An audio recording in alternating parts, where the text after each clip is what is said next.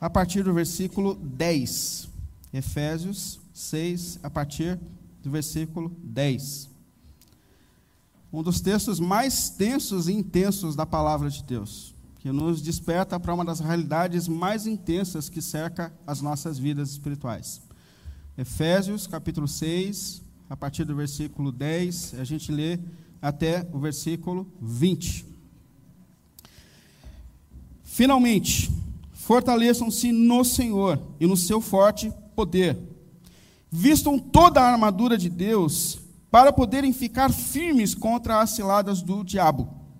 Pois a nossa luta não é contra pessoas, mas contra os poderes e autoridades, contra os dominadores desse mundo de trevas, contra as forças espirituais do mal nas regiões celestiais. Por isso, vistam toda a armadura de Deus para que possam resistir no dia mau e permanecer inabaláveis, depois de terem feito tudo.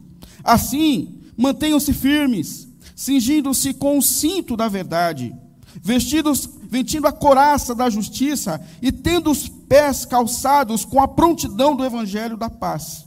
Além disso, usem o escudo da fé, com o qual vocês poderão apagar todas as setas inflamadas do maligno.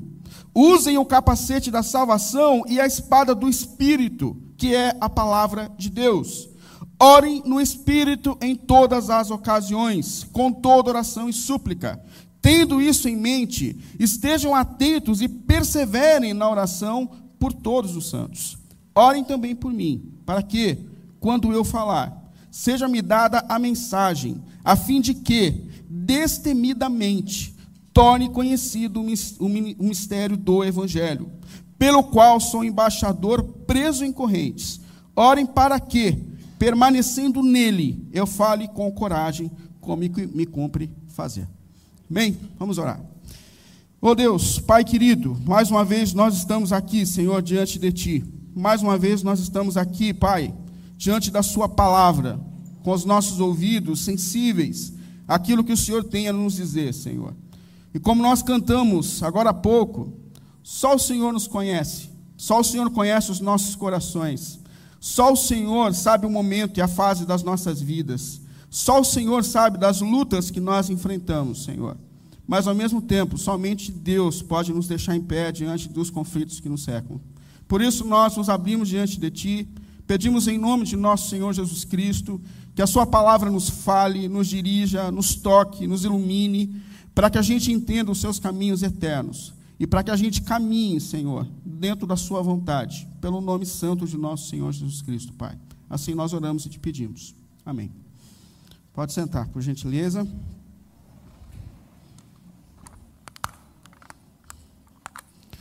Bom, como já dissemos, a gente tem refletido no sábado sobre a oração, sobre a importância da oração na vida daqueles que se declaram seguidores e seguidoras de Jesus.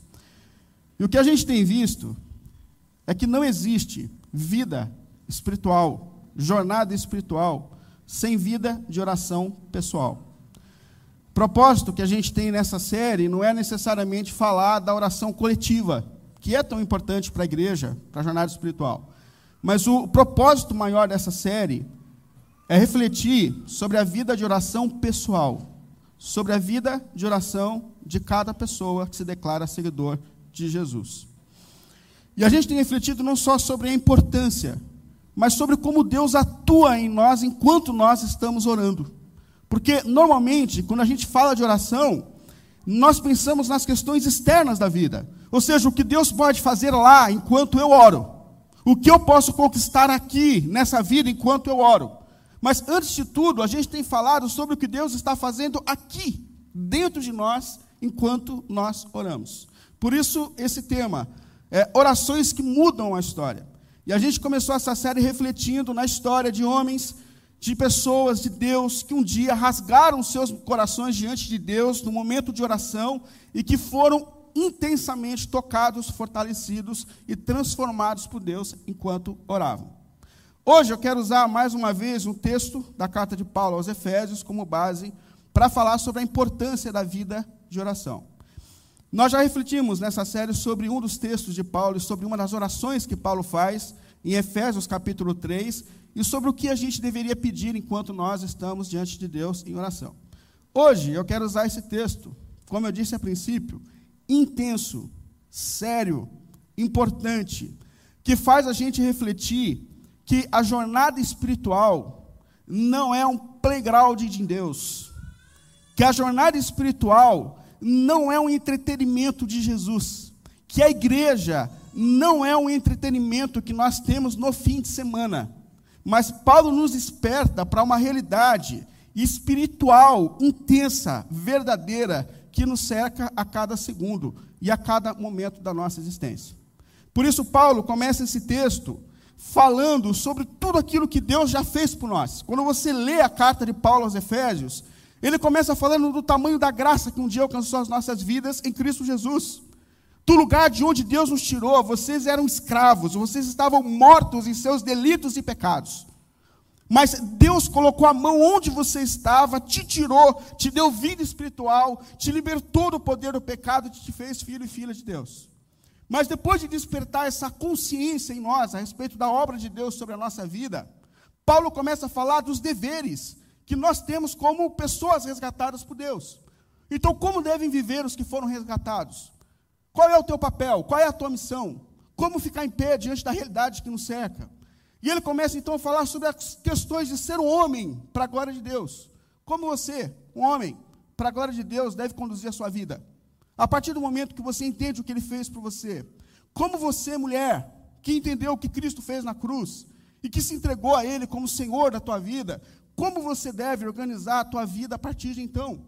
Como você que é filho, que ainda está dentro do lar, dos lares dos seus pais, deve se comportar diante dos seus pais, e como os pais devem lutar por seus filhos, para que eles vivam os valores do reino de Deus. Como você, no mercado de trabalho, seja você patrão, prestador de serviço, qual deve ser o seu comportamento como discípulo de Jesus no mundo, na vida e na história? E aqui Paulo está dizendo que não será fácil viver nessa vida dentro dos valores de Deus.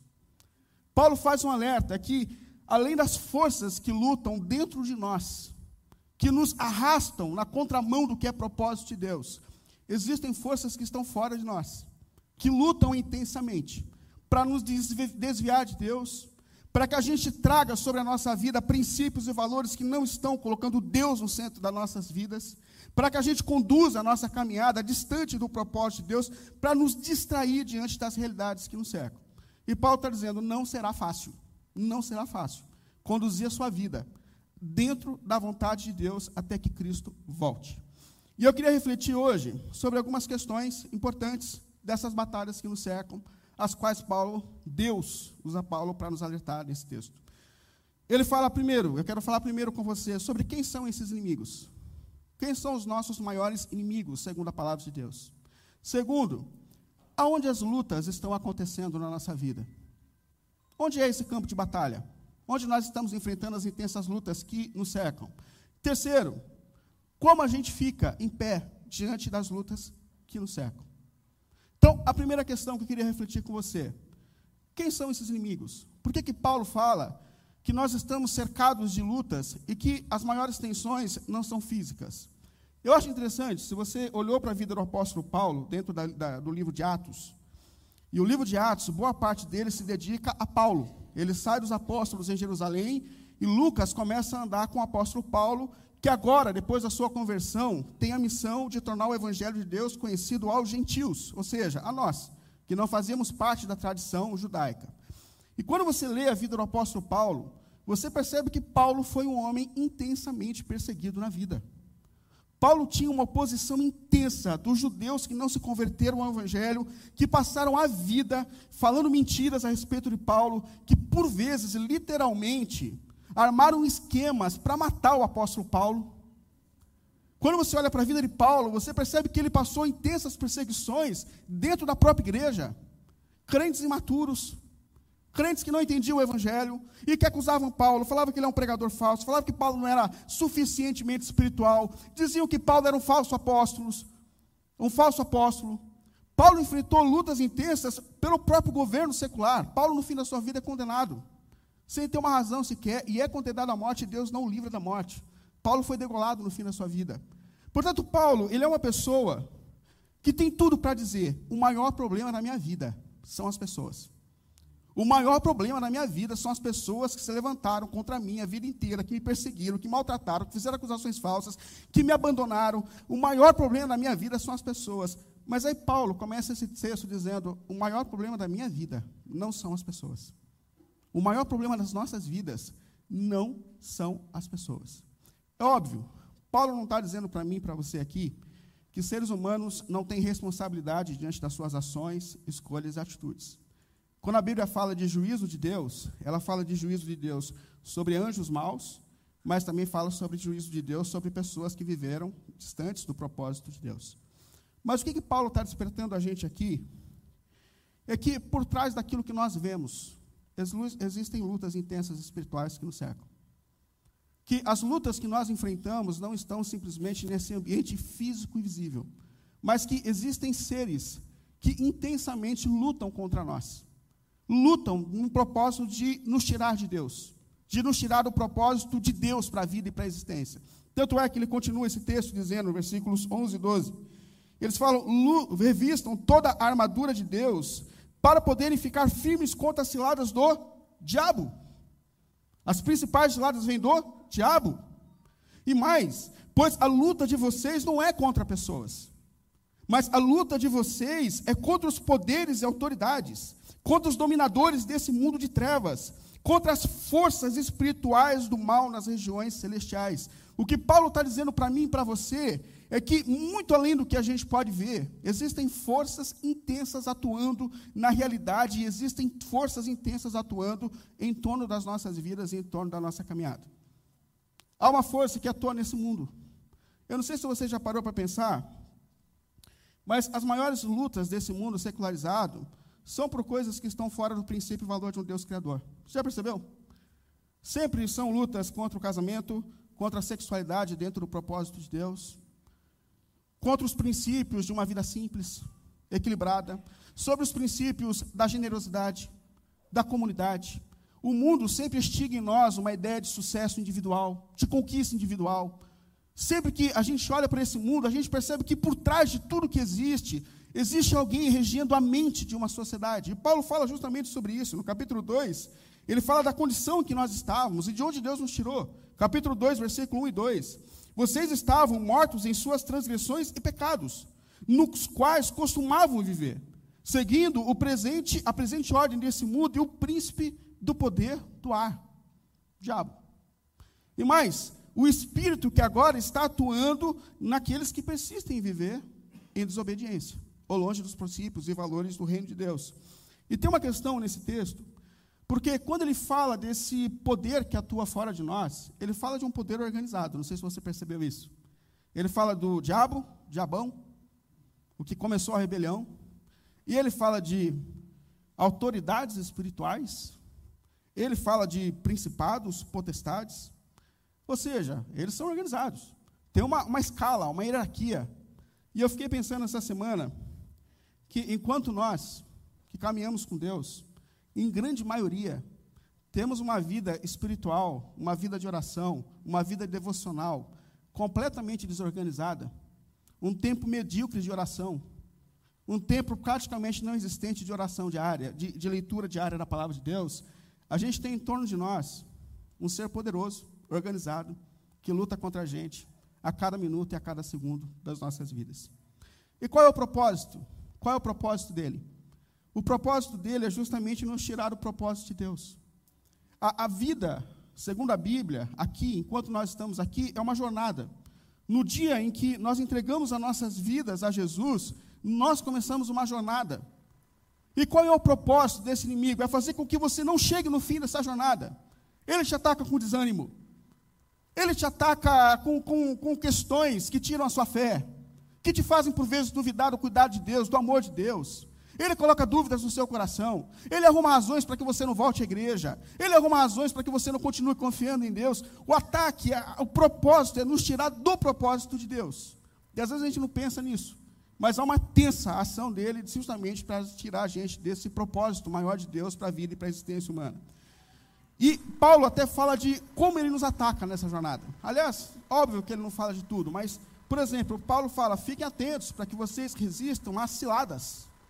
A cilada aqui é uma armadilha. Sabe alguém que faz uma armadilha para pegar um passarinho? Outro, sei lá, quais armadilhas, eu não sou do, do interior. O Elismar que é do interior, sou. É, né?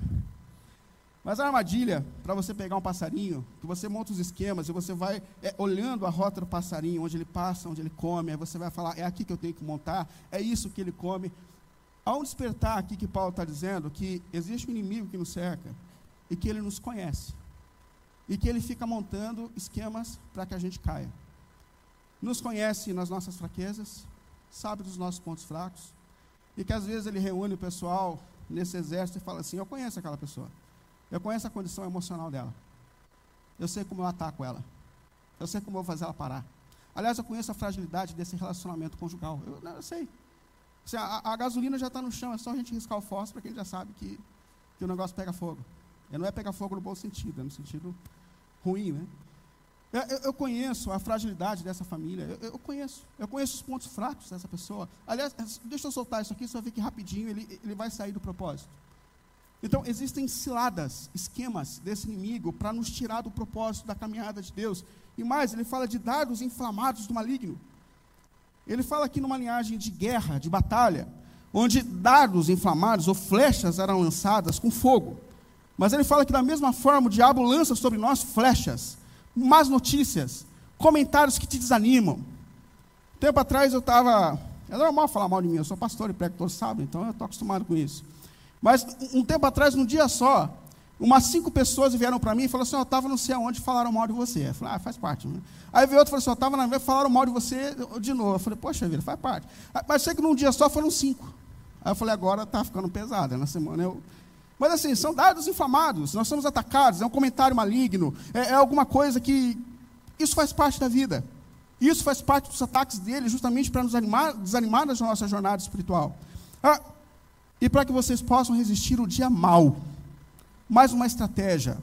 A expressão aqui no original de dia mal é o dia do mal. É Deus, na sua soberania, permitindo que um dia você seja tentado acima do que é o normal da tua vida. Não existem fases intensas da vida. A vida não é fácil, mas não tem hora que o casamento fica ainda mais difícil. Que a educação do filho fica ainda mais difícil. Que o trabalho ele fica mais tenso do que já é que a condição emocional fica mais sensível do que já é. E Paulo está dizendo: existe sim o dia mal, o dia em que Deus, na sua soberania, permite, por mais que a gente não entenda, que aquele dia seja mais tenso do que o normal. Jesus passa por isso na cruz. Quando ele está caminhando para a cruz, ele se coloca diante de Deus, ele fala: Chegou o meu momento, chegou a minha hora.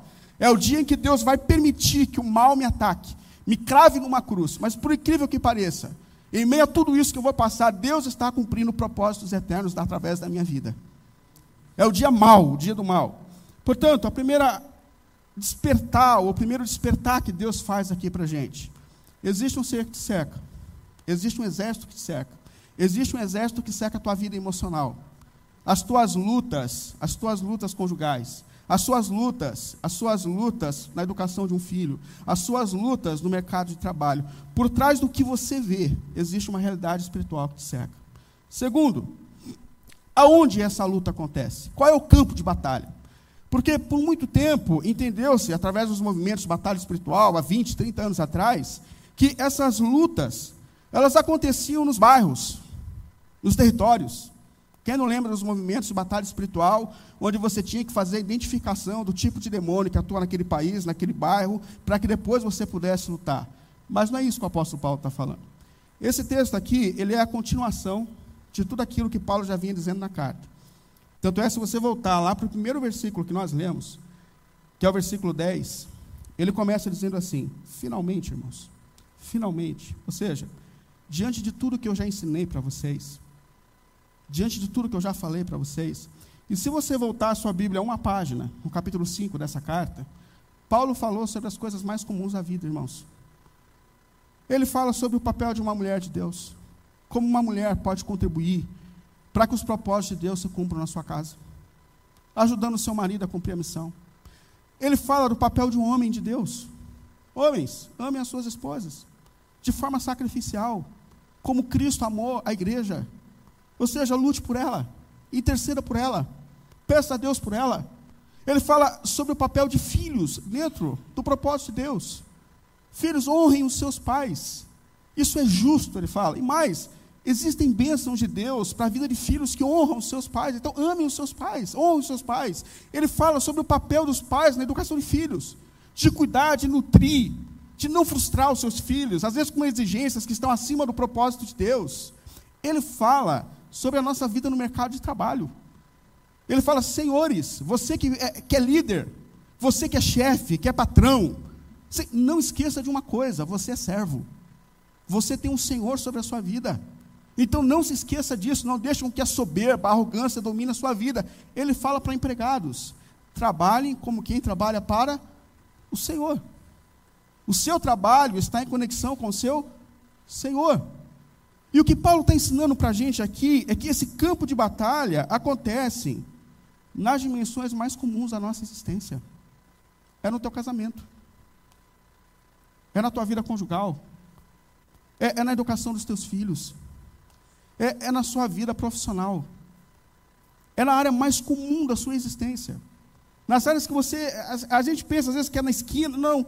São nas áreas mais comuns da nossa existência. Uma das reflexões que nós fizemos, eu falei sobre essa realidade de que uma das vozes mais comuns da nossa geração é: eu estou cansado, eu estou cansada, eu não aguento mais. E eu falei sobre isso, que por vezes nós estamos cansados porque a gente está tentando dar conta de uma demanda que não é nossa. Por quê? Porque nós estamos em um mundo que é um sistema caído. E esse mundo exige de nós coisas que Deus não exige. É esse mundo que está dizendo o corpo que você tem que ter, para você estar tá dentro do padrão. É esse mundo que está dizendo o carro que você tem que andar. É esse mundo que está dizendo que você tem que ter casa própria. Não é Deus. Não é Deus. Isso não existe na Bíblia. É esse mundo secularizado, com princípios e valores secularizados, que ficam ditando as regras da sua vida como se isso fosse princípio de Deus. E por vezes, nós estamos sobrecarregados porque nós estamos ouvindo mais a voz de um mundo secularizado do que a voz de Deus e os valores de Deus. E a gente tem que estar atento a isso. Então, quando nós estamos estressados, cansados, a primeira coisa, será que eu não tenho abraçado coisas que não estão relacionadas ao propósito de Deus para a minha vida? Será que eu não estou tentando ser algo que esse mundo está exigindo de mim e não que Deus está tentando exigir de mim? Mas há uma outra questão importante. Por vezes, a gente está se deparando com pessoas cansadas diante das questões mais comuns da vida diante daquilo que de fato faz parte do propósito. Eu estou cansado do casamento. E você vai olhar para as lutas conjugais dessa pessoa, elas não são incomuns, elas são naturais. Eu estou cansado da educação. Eu estou cansado de educar os meus filhos. Mas isso não é papel que a gente tem na sociedade, no mundo, isso não é papel de Deus. Eu estou cansado é, de exercer o meu ministério. Mas assim, foi um dom que você recebeu de Deus. Percebe? E o que Paulo está dizendo aqui é que, por vezes, a gente não percebe, mas que há uma tensão intensa, intensa, sendo redundante, mas há uma grande tensão em relação às coisas mais comuns das nossas vidas. E que, por vezes, nós não estamos resistindo às coisas mais comuns da nossa vida, porque nós não estamos atentos à realidade espiritual que cerca as nossas vidas. Percebe? E é por isso que Deus está falando que você precisa orar. Você precisa buscar em Deus forças. Você precisa se firmar. Você precisa interceder pelo teu casamento. Você precisa intensamente interceder para os seus filhos. Você precisa intensamente interceder para o teu ambiente de trabalho, porque de fato há uma tensão sobre tudo isso de forças espirituais que cercam as áreas mais comuns da tua vida. Agora, como a gente fica em pé diante desse campo de batalha que nos cerca? Eu acho que essa é a questão mais importante. Eu entendi. Existem forças, seres que me cercam, eu entendi que essas lutas estão acontecendo nas áreas mais comuns da minha vida.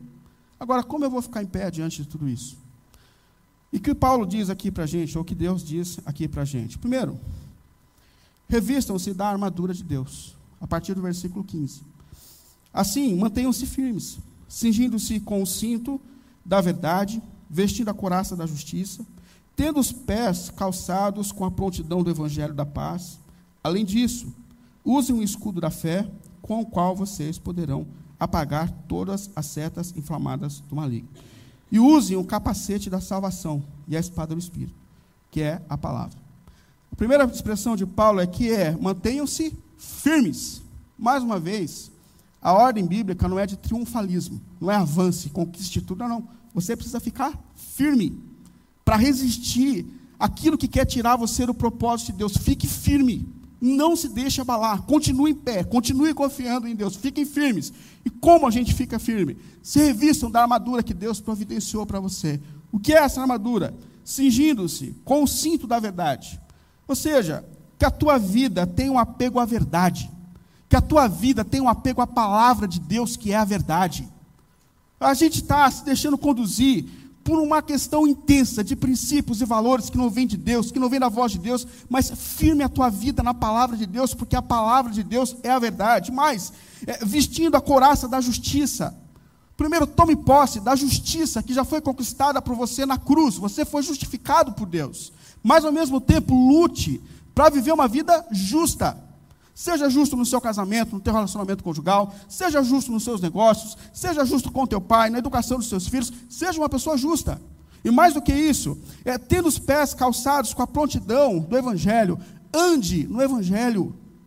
Conduza a tua vida dentro dos princípios e valores do, teu, do evangelho de Deus. E mais do que isso, é, usem o escudo da fé com o qual vocês poderão, poderão apagar os dados inflamados do maligno. A fé aqui não é uma fé de triunfalismo, mas é uma fé de convicção no cuidado de Deus, apesar das circunstâncias dessa vida. Não perca a tua fé, Deus está dizendo. Mantenha-se firme, mantenha-se acreditando que Deus cuida de você, que Deus cuida da tua vida, que Deus cuida da sua história, que as circunstâncias dessa vida não te afastam do amor de Deus e do cuidado de Deus por você. Mantenha a sua fé, mantenha a sua fé. E mais, use o capacete da salvação.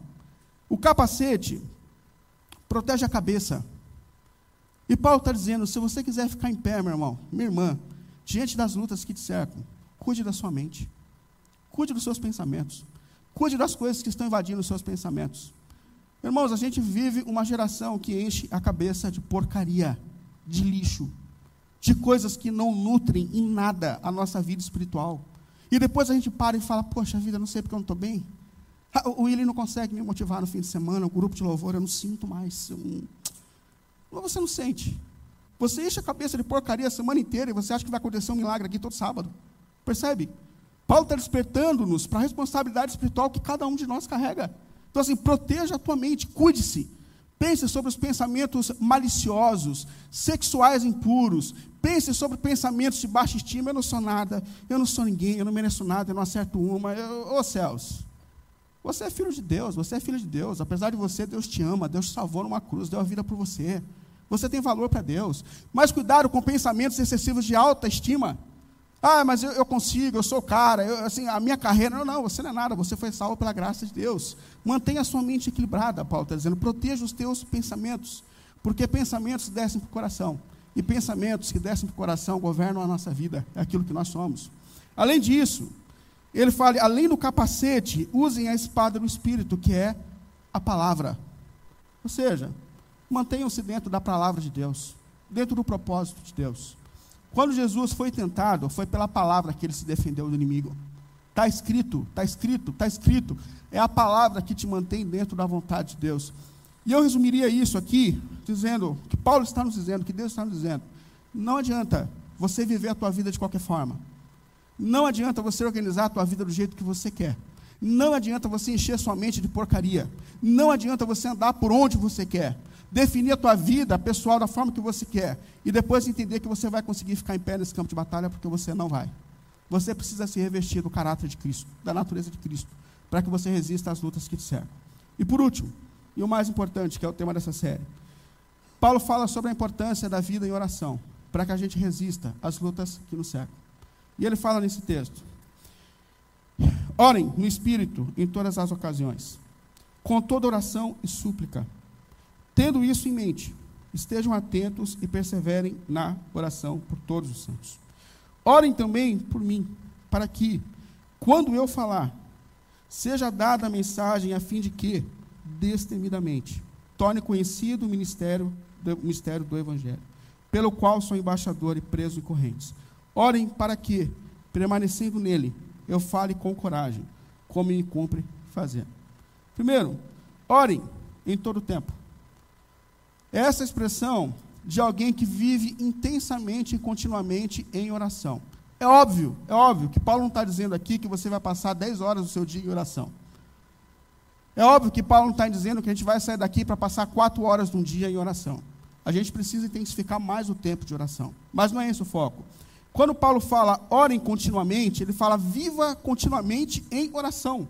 Porque, por vezes, a gente tem entendido que o nosso relacionamento com Deus é assim: você dobra o teu joelho de manhã, Senhor, me guarda, me leva, me protege. Né? Aí você sai dali, você puxa o fio da tomada, desconecta, vive a sua vida do jeito que você quer no seu trabalho, na sua vida conjugal, naquilo que você acessa, naquilo que você assiste. Aí no fim do dia, se é que você ora no fim do dia, você volta de novo e coloca na tomada de novo e fala, Senhor, voltei. Não, não. Orar sem cessar, orar continuamente, é você sair do seu momento de oração, em conexão com Deus. E perceber que cada minuto do seu dia do seu trabalho, das suas conversas, dos seus relacionamentos, dos seus acessos, ainda está em conexão com Deus. Que Deus não saiu da tua presença, você não saiu da presença dele em nenhum momento do seu dia, da sua vida. Eu acho que é isso que Jesus quis dizer àquela mulher samaritana. Quando ela veio com essa discussão, Senhor, qual é o lugar de oração? Qual é o lugar do culto? É nesse templo, é naquele templo? Jesus falou assim: não, irmã. O Pai procura adoradores que o adoram em espírito e em verdade. O Pai procura pessoas que perceberam que Deus não está limitado ao lugar, Deus é espírito. E que a presença de Deus está com a gente em cada momento, em cada circunstância, em cada situação. Deus está na tua oração, mas Deus está no teu trabalho, Deus está nas suas refeições, Deus está quando você toma banho, Deus está quando você se enxuga, Deus, Deus está com você em cada minuto. E o que ele está dizendo assim, não se desconecte de Deus, não saia da presença de Deus, não faça isso. O teu Deus envolve cada canto da tua existência. Não, não pare de orar, não saia dessa conexão, não saia dessa conexão. É, e orem com súplicas. A súplica é uma oração intensa. É, persista na oração, insista na oração. Não é uma oração básica, mas é, é você orar, é você clamar, é você chorar, é você buscar a Deus com intensidade. Busque a Deus com intensidade. E mais, uma questão importante aqui: orem por todos os santos. Orem por toda a igreja. Deixa eu te fazer uma pergunta. Quantas vezes essa semana você orou por essa igreja? Quantas vezes essa semana você orou pelos ministérios dessa igreja?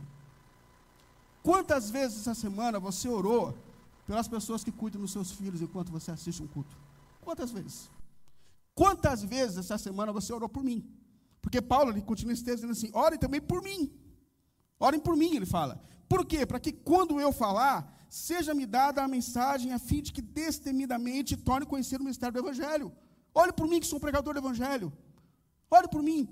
Percebe que Paulo está tentando a gente tirar aqui a nossa mentalidade de uma mentalidade de consumidor. Você vem aqui para ser servido. Mas ele está falando assim: não, não, você tem responsabilidades espirituais.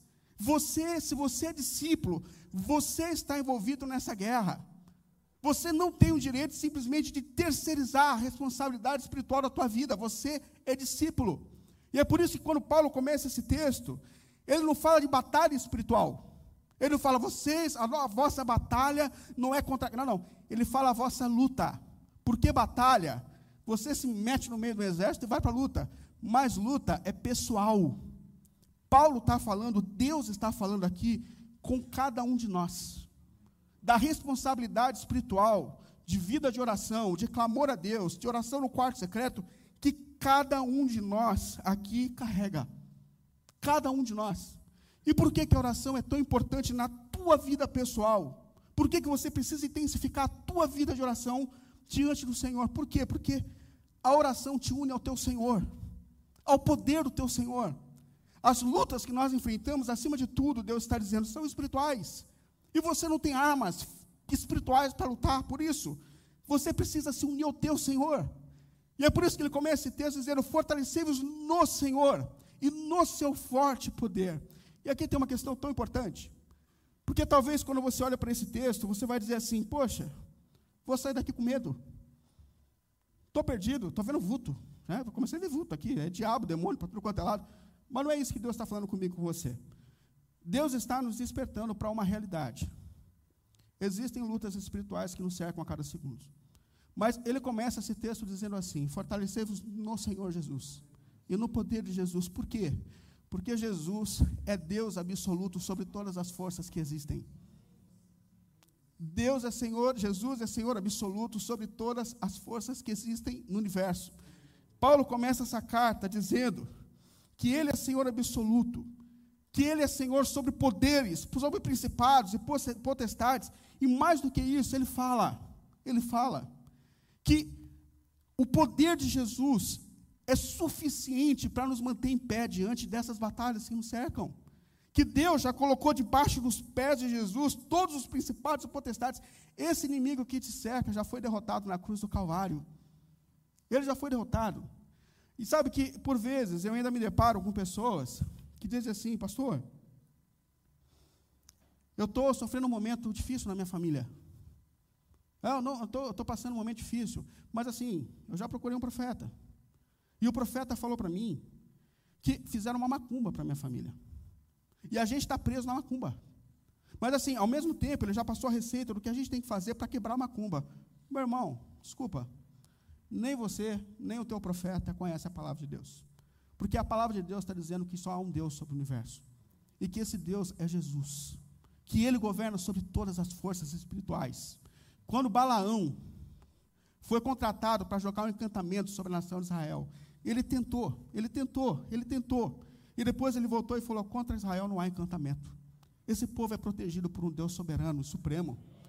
Quando João fala sobre as lutas que nos cercam, ele falou: o maligno não toca naqueles que pertencem a Deus, o maligno não toca sem a permissão de Deus. João falou que o maior é o que está em nós do que aquele que está agindo no mundo. Paulo falou que nós não seremos tentados acima do que nós podemos suportar, porque todas as coisas estão debaixo do governo de um Deus soberano e Ele é Jesus. Ele é Jesus. E é aqui que Paulo está dizendo: fortaleça-se no Senhor, ou seja, tenha uma vida de unidade com o teu Senhor. Porque Ele é capaz de te deixar em pé diante das lutas que te cercam. E como eu me aproximo do meu Senhor? Dobre os teus joelhos diante dEle. Dobre os teus joelhos diante dEle. Lute espiritualmente por tua família. Lute espiritualmente por teu casamento, lute espiritualmente por teus filhos, lute espiritualmente por teu trabalho, lute espiritualmente por sua comunidade espiritual, porque é Ele quem nos deixa em pé diante do campo de batalha que nos cerca. É Ele que nos deixa em pé diante do campo de batalha que nos cerca. E eu queria concluir essa reflexão te chamando algumas reflexões. Primeiro, você tem vivido conectado, conectada com a realidade dessas lutas que te cercam? Você tem vivido em conexão com isso? Você sabe, você vive debaixo dessa consciência que em torno do, teu casamento, que em torno da tua vida emocional, que em torno da tua vida espiritual, existem lutas intensas que te cercam a cada minuto, a cada segundo.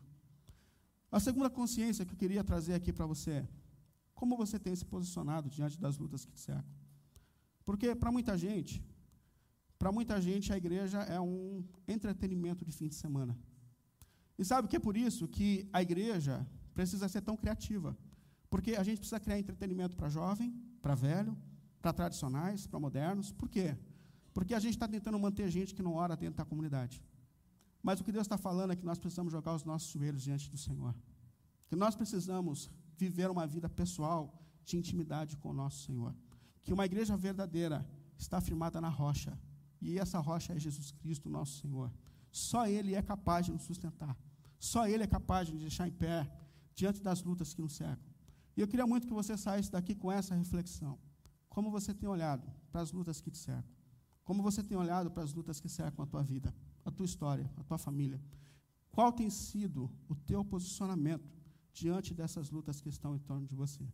E eu quero muito, muito, que assim como Deus tem falado comigo, Deus fale também hoje com você, para que você dobre os teus joelhos, para que você leve o teu relacionamento com Jesus mais a sério para que você pense o teu tempo de oração pessoal, para que você reconheça que você não vai ficar em pé nesse campo de batalha, se você não se firmar naquele que é capaz de te sustentar. E esse alguém é Jesus, com o seu poder.